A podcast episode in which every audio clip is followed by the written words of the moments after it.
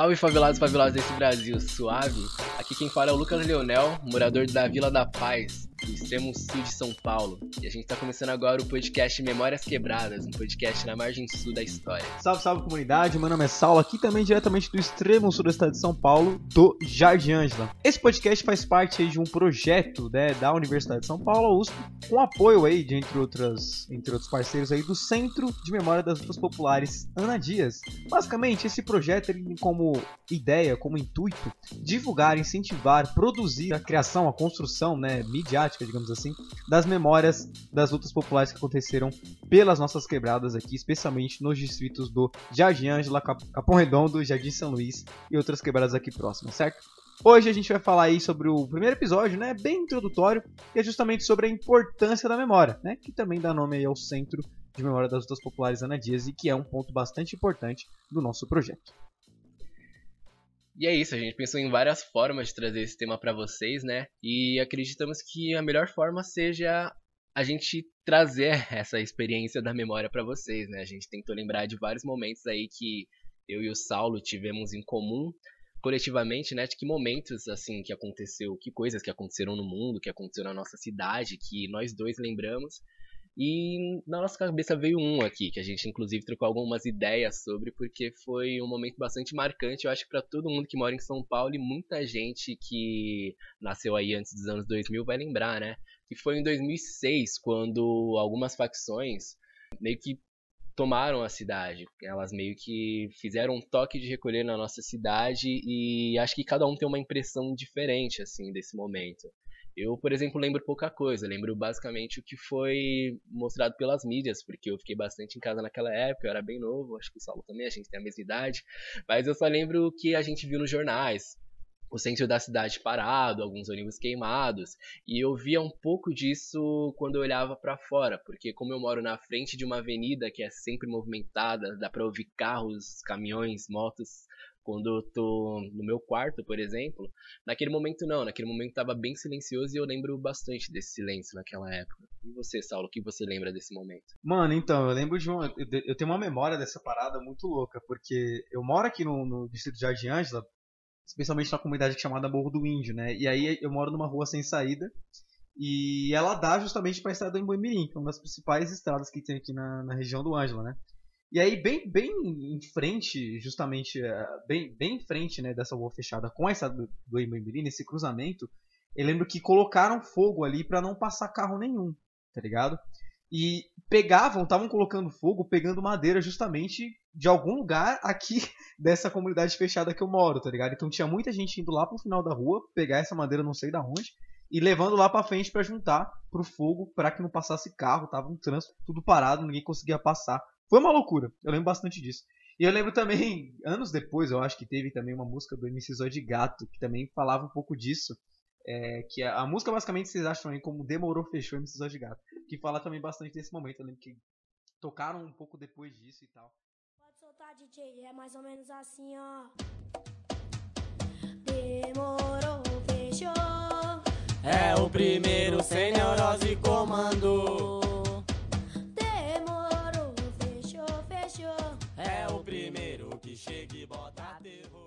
Mas basicamente é, é, são as memórias que eu tenho disso, além dessa cobertura midiática e tal. Eu lembro que meu pai teve que deixar de trabalhar durante esse tempo também por conta disso, enfim. Momentos bem loucos aqui da cidade de São Paulo, né? Mas é isso que é a memória, meu parça?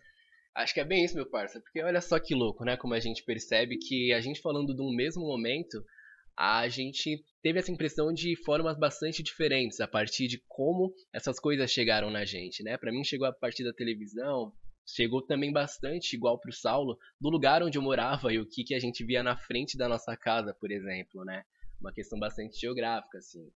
E quando a gente fala de memória, a gente fala um pouco disso mesmo. Quando a gente fala de memória, a gente fala sobre a impressão que a gente teve coletivamente, enquanto sociedade, sobre algum momento histórico, sobre algum acontecimento que configura as nossas vidas, que configura as vidas de um bairro, de uma região, de uma cidade ou de um país inteiro, né? É, e por que, que isso é tão importante? Por que, que é tão importante a gente falar disso? Porque a forma como a gente sente, a forma como a gente registra cada momento que a gente vive enquanto sociedade, é, ela tem uma importância em outros momentos das nossas vidas. Não só naquele momento que aquela coisa acontece, mas depois. Como a gente lembra daquilo, ela configura como a gente pensa sobre algumas coisas do nosso mundo, né? Então a gente tem aí um primeiro, uma primeira impressão, uma primeira ideia de que memória é um lugar de disputa. Porque quando alguém escolhe contar alguma coisa, essa pessoa que conta, ela acaba produzindo alguma coisa, assim. Se uma mesma coisa é contada por diferentes pessoas, de diferentes óticas, de diferentes perspectivas, isso vai gerar em quem ouve uma relação totalmente diferente com aquele fato, né? É, a gente teve aqui impressões diferentes desse fato que a gente passou, mas ao mesmo tempo, essa impressão que a gente teve foi enquanto pessoas periféricas. É, algumas outras pessoas, talvez pessoas não periféricas, tiveram uma relação totalmente diferente com esse fato naquele momento, inclusive tiveram um poder de ação sobre esse acontecimento maior, um poder de opinião, de criação sobre o que, era certo, o que era errado naquele período um pouco maior do que a gente que tem menos ferramentas de registro, de contar o que, que a gente viu, um pouco menor, né? Então, nisso a gente já percebe uma outra coisa diferente, uma outra coisa que caracteriza, na verdade, a ideia da memória. A gente percebe que é algo diferente da história, né? Porque a história, mesmo que algumas pessoas contem, a gente pode chegar a uma aproximação um pouco maior de, de fatos, assim, de, de, de o que, que aconteceu, quais foram os agentes. E a memória diferente disso é como é que a gente sentiu aquilo não só a gente enquanto seres individuais, mas enquanto um setor da sociedade, né? Que imaginário que aquilo produziu e que, que contribuiu para que aquele imaginário fosse produzido. Eu falei da mídia, mas a gente pode falar da educação. Como é que a gente tem acesso a algumas coisas na escola a partir de certos materiais, não sei. Como é que a gente tem esse acesso na cultura, né? O Saulo falou sobre o som do MC Zóio de Gato. Isso foi uma forma da gente entender aquele momento. E como é que a gente tem em vários outros setores, na literatura, nas artes no geral, né? Eu acho que quem detém o poder de contar essas histórias a partir desses setores, assim, é geralmente quem detém o poder de contar a realidade, né? Cara, total. E assim, é... e passa muito sempre por essa questão da construção desse imaginário. Você deu o exemplo da questão da educação, né? Feita a partir do material didático, que vai contar ali algumas, algumas, alguns fatos, algumas coisas históricas também, mas que vão servir de base para a gente ter a nossa memória, para a gente ter um sentimento, uma percepção a partir daquele fato histórico, né? E é engraçado porque dentro de tudo isso, a memória ela não vai ser só construída a partir daquilo que se diz, daquilo que está no material didático. Ela vai ser construída também a partir daquilo que não se diz.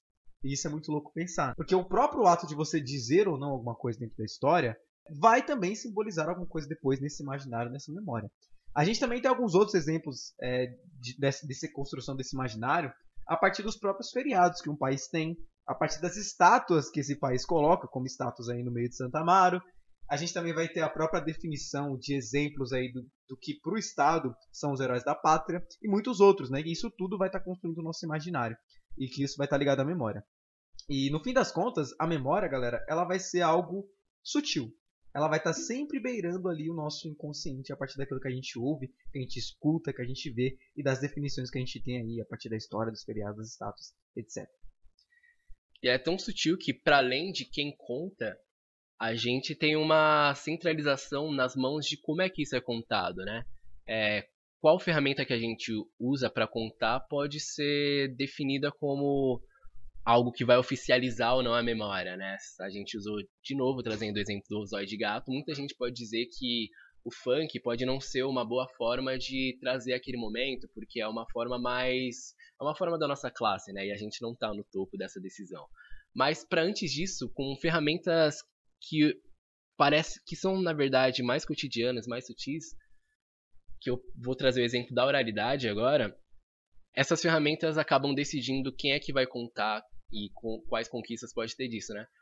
Nessa, nesse exemplo da oralidade, eu penso para contar para vocês a, a revolução, a independência angolana, por exemplo, que aconteceu nos anos 70 do século passado.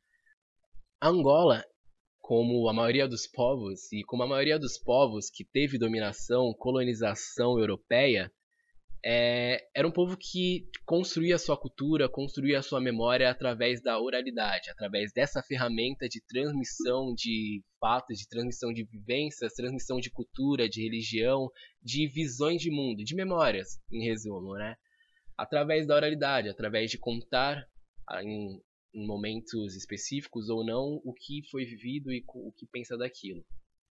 Porém, para sair desse para sair dessa dominação, que no caso era uma dominação portuguesa, europeia, na, que era uma colônia europeia, era uma colônia portuguesa, para sair disso, essas formas de comunicação, de registro, de construção de uma identidade nacional, de construção de um povo, de, de, de eles dizerem nós somos esse povo e nós não merecemos ser colonizados porque nós temos nossa própria cultura, nossas próprias características, para alcançar isso, eles tiveram que largar um pouco algumas formas de luta, algumas formas de registro, algumas formas de construção de discurso e adaptar algumas coisas, algumas histórias que eles tinham, alguns contos, algum, algumas teorias e tudo mais, adaptar da oralidade para a escrita, né, para uma forma da classe dominante. Então a gente percebe que essa ferramenta ela era totalmente negada pela classe dominante, pela classe europeia, pela galera europeia e tudo mais,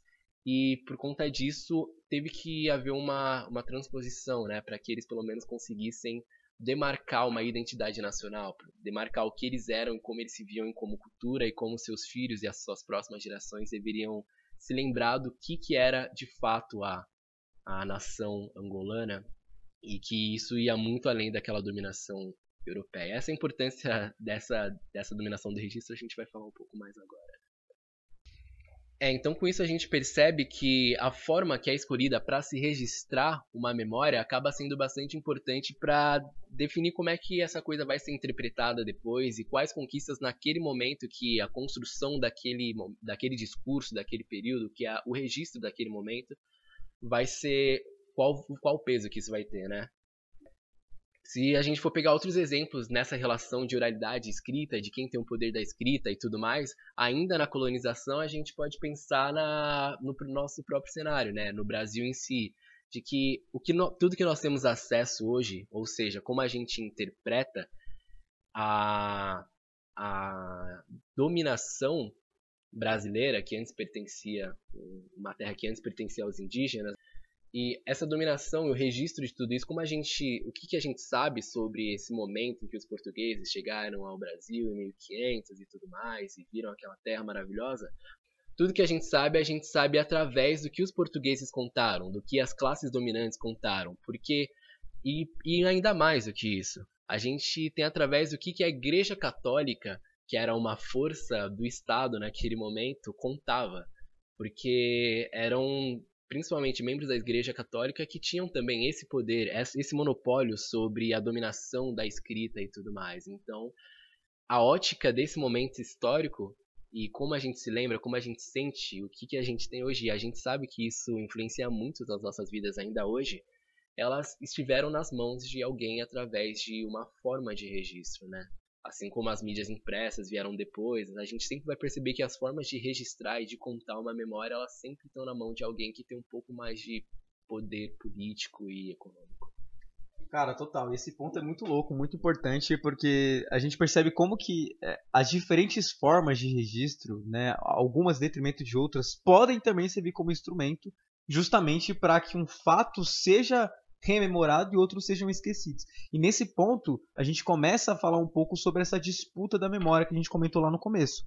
É, existe de maneira. Essa disputa existe de maneira tão forte que a gente pode até falar que existem políticas de memória e políticas de esquecimento. Políticas aqui entendam como um conjunto de ações que vão servir para a gente lembrar de algumas coisas e um conjunto de ações que vão servir para a gente esquecer de outras, certo? É, então vamos pegar um exemplo aqui da ditadura militar no Brasil. Né? A gente teve um período repressivo aqui no Brasil entre 1964 até 1985. Durante esse período, galera, vários crimes foram cometidos por, por agentes do Estado, né? Tortura, mortes, execuções, desaparecimentos, sequestros, etc.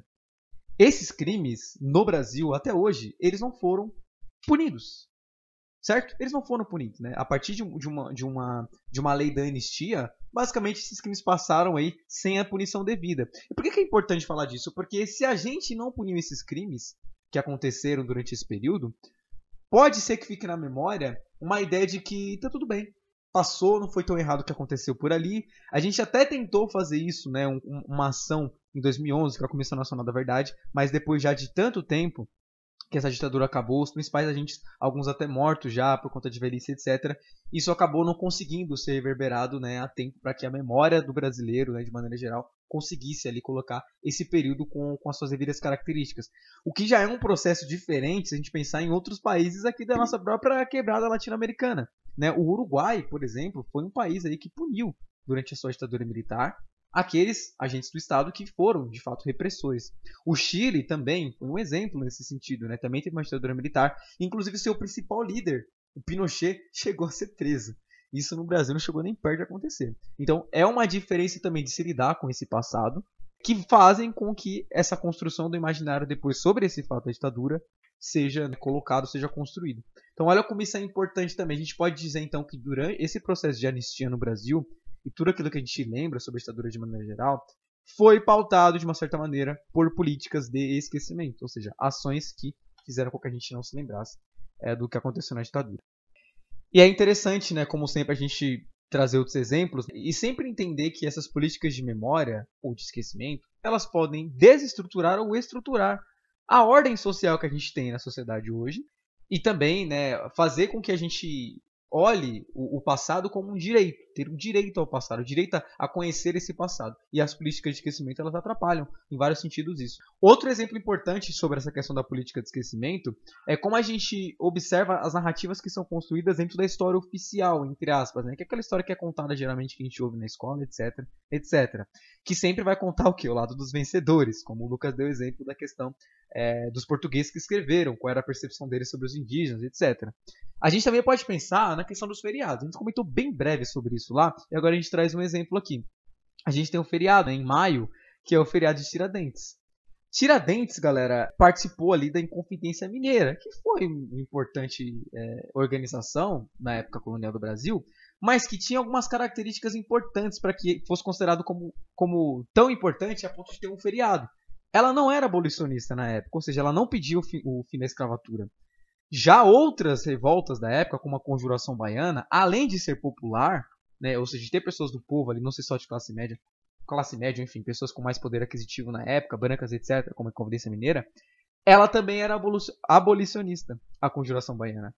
E a gente não ouve falar muito dela e nem tem um feriado para essa Conjuração Baiana. Por que será?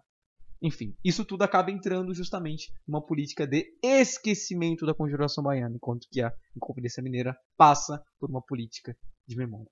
Isso tudo vai ser importante também para a gente lembrar de quem são os heróis da nação aí, entre aspas, né? E é isso, a partir de todos esses exemplos maravilhosos que o Saulo deu, a gente consegue bater na tecla de que essa política de memória e de esquecimento, essa ideia da memória oficial, ela tá sempre nas mãos de uma classe dominante. Ela tá sempre ou nas mãos do Estado, ou na mão de uma classe, ou na, nas mãos de quem possui a imprensa.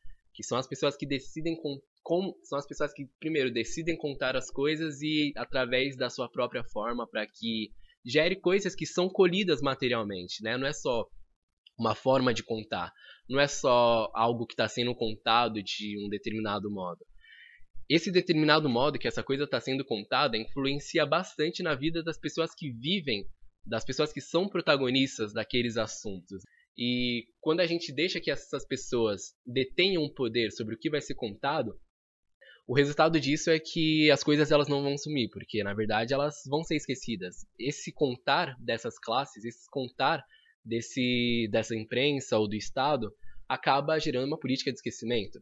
E essa política de esquecimento, ela leva a resultados muito materiais, a resultados que elas se perpetuam materialmente, não só através de a gente repetir coisas que não eram verdade, mas a gente repetir coisas que não eram verdade acabam influenciando nas nossas vidas. A gente pode trazer um, um outro exemplo bastante importante que tem um pouco de relação com a ditadura militar, né?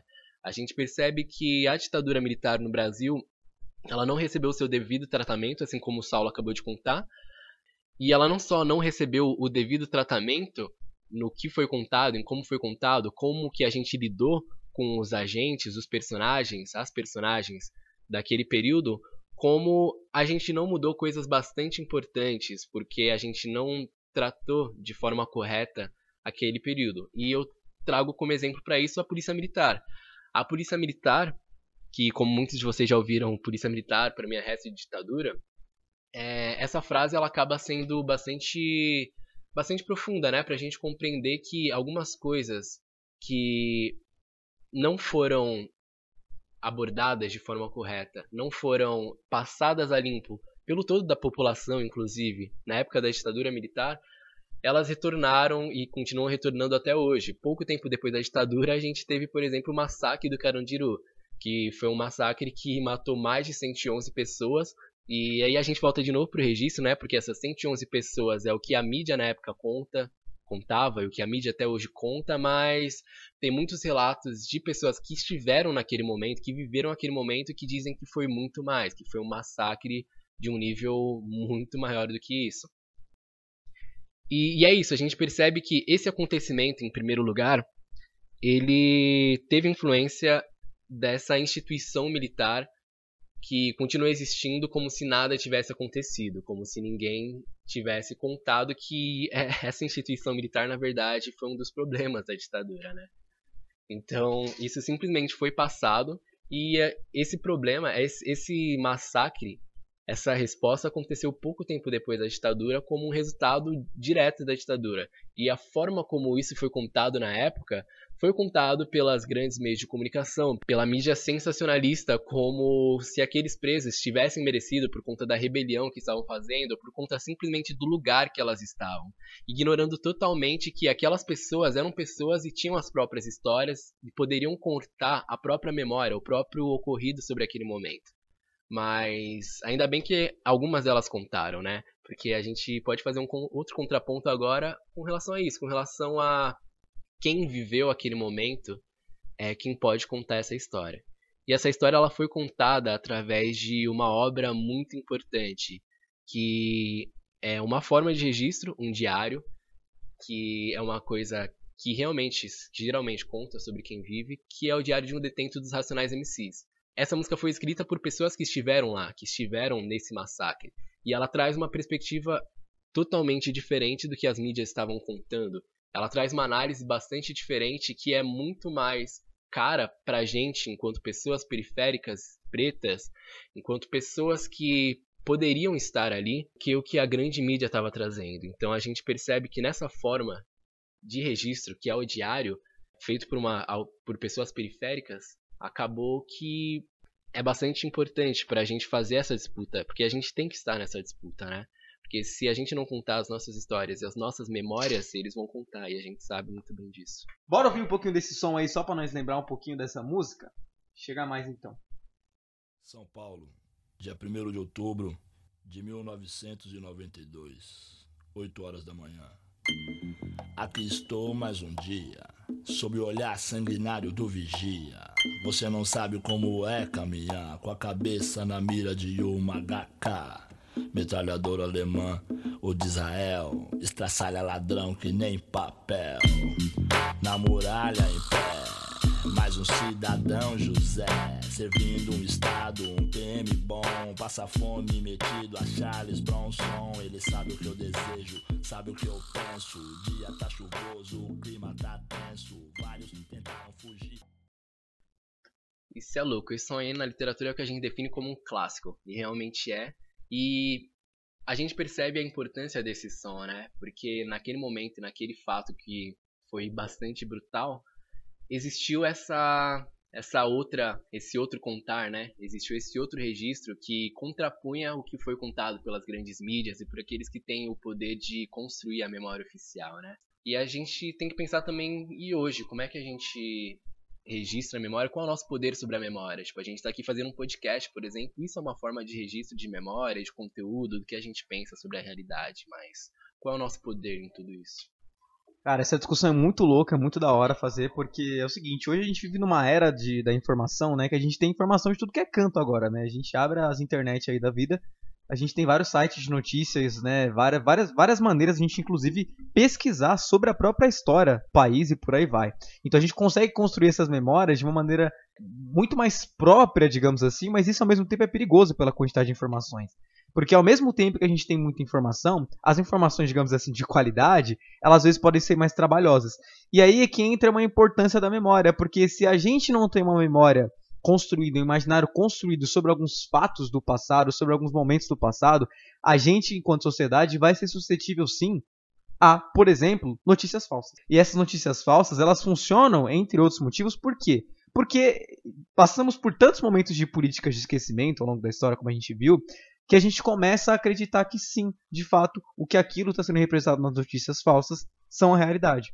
Porque os fatos hoje em dia, por conta dessa epidemia de informação, estão mais maleáveis. E junto a isso, né, todo o passado aí que não foi tão bem resolvido, esse direito ao passado não foi tão bem resolvido. Então, as fake news, as notícias falsas, elas acabam entrando nesse ponto como algo que serve também de uma certa maneira, não necessariamente como uma política de esquecimento, mas a política de esquecimento cresce com as notícias falsas. Né? Elas são um fator determinante ali para influenciar a nossa crença nas notícias falsas. Né? E aí que se entra mais uma vez a importância da disputa. Esse discurso sobre tudo aquilo que está sendo construído sobre o passado, ele ganha ainda mais informação, ainda mais, né? Nesse período aí de, de, de notícia falsa, de muita informação. Então, por conta de tudo isso, de todas essas informações, a memória, galera, ela, a construção dela, o imaginário, ela acaba ganhando muito, mas muito mais importância, né? É muito importante que a gente olhe, né, com tudo que a gente já falou aqui hoje, que a gente olhe sobre essa memória, sobre essa história, com olhos para o presente, para o passado, né, e também para o futuro. Afinal de contas, é tentando reconstruir essa história, é tentando construir, reconstruir a história e construir a memória, que a gente vai conseguir dar importância a coisas que são importantes para nós, dar voz a coisas que são importantes para nós enquanto periféricos também, né? Então, basicamente, galera, a ideia desse podcast foi mostrar para vocês como que é importante é, essa memória toda, como que ela está muito mais suscetível hoje a vários problemas e como que sim existe uma disputa bastante importante. E esse podcast aqui ele também entra para justamente disputar um pouquinho essa memória aí. Vocês vêm com nós também? Brota, galera. É isso, mano. É, a gente tem lugar nessa disputa e a gente tem que ter lugar e tem que ter posição nessa disputa, né? E a gente vai falar bastante sobre isso em todos os episódios dessa temporada do Memórias Quebradas, um podcast na margem da história. Então continue acompanhando a gente, continue acompanhando as páginas, páginas do Centro de Memórias de Lutas Populares Ana Dias e nas plataformas que a gente está também, né? É, compartilhem, curtam, mostrem para as pessoas que vocês querem chamar para construir essa história, para construir essa memória, para construir esse discurso, essa narrativa junto com a gente. Então é isso, galera. É nós, valeu e é tudo nosso.